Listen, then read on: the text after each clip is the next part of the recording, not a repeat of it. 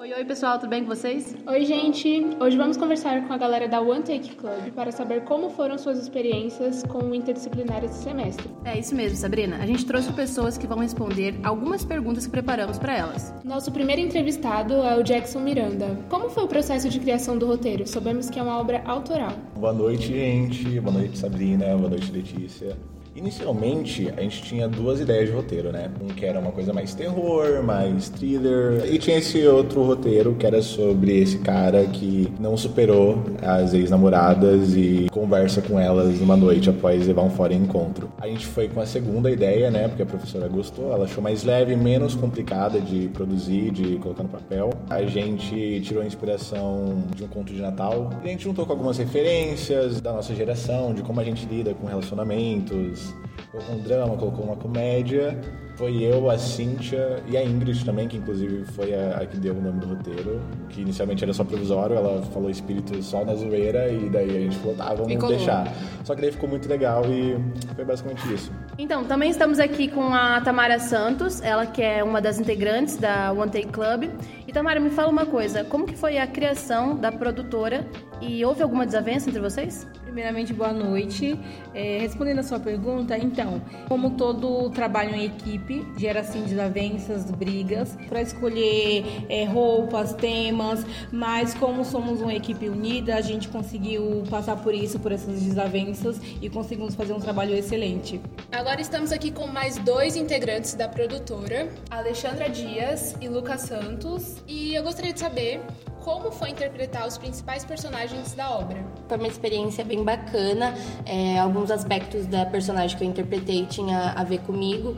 Então foi uma coisa bem leve, uma coisa bem legal de se fazer. Foi uma experiência bem bacana. Foi bastante diferente para mim, até porque o Léo é um pouco louco, assim, eu diria.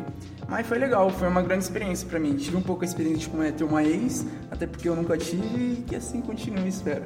Dando continuidade aqui no nosso making off, agora a gente vai falar com a Ingrid Maciel e o Ricardo Santos. Eles que foram responsáveis para cuidar da sonoplastia do áudio e a edição.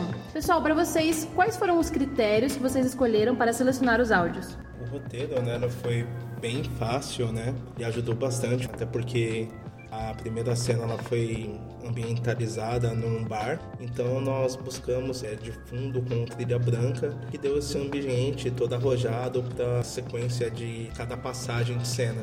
Bem legal para mim, nunca tinha feito isso antes e foi uma experiência é, ímpar para mim. No meu caso, eu gosto muito de edição, mas dessa vez a gente teve que se atentar muito a direitos autorais.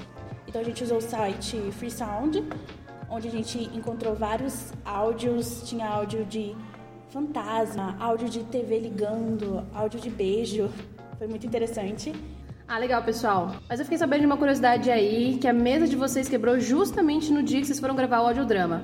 Nossa, foi uma situação assim, a gente não imaginava, né? Tava tendo interferência de uma outra rádio. A gente percebeu também que assim que a gente pegou o áudio com o estúdio, tava estourado muitas partes do áudio.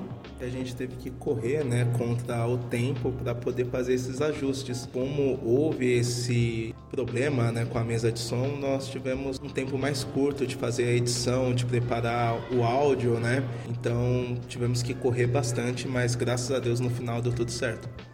Legal, hein, pessoal? Bom, eu acho que eu terminei por aqui. Sabrina, você tem mais alguma pergunta a fazer?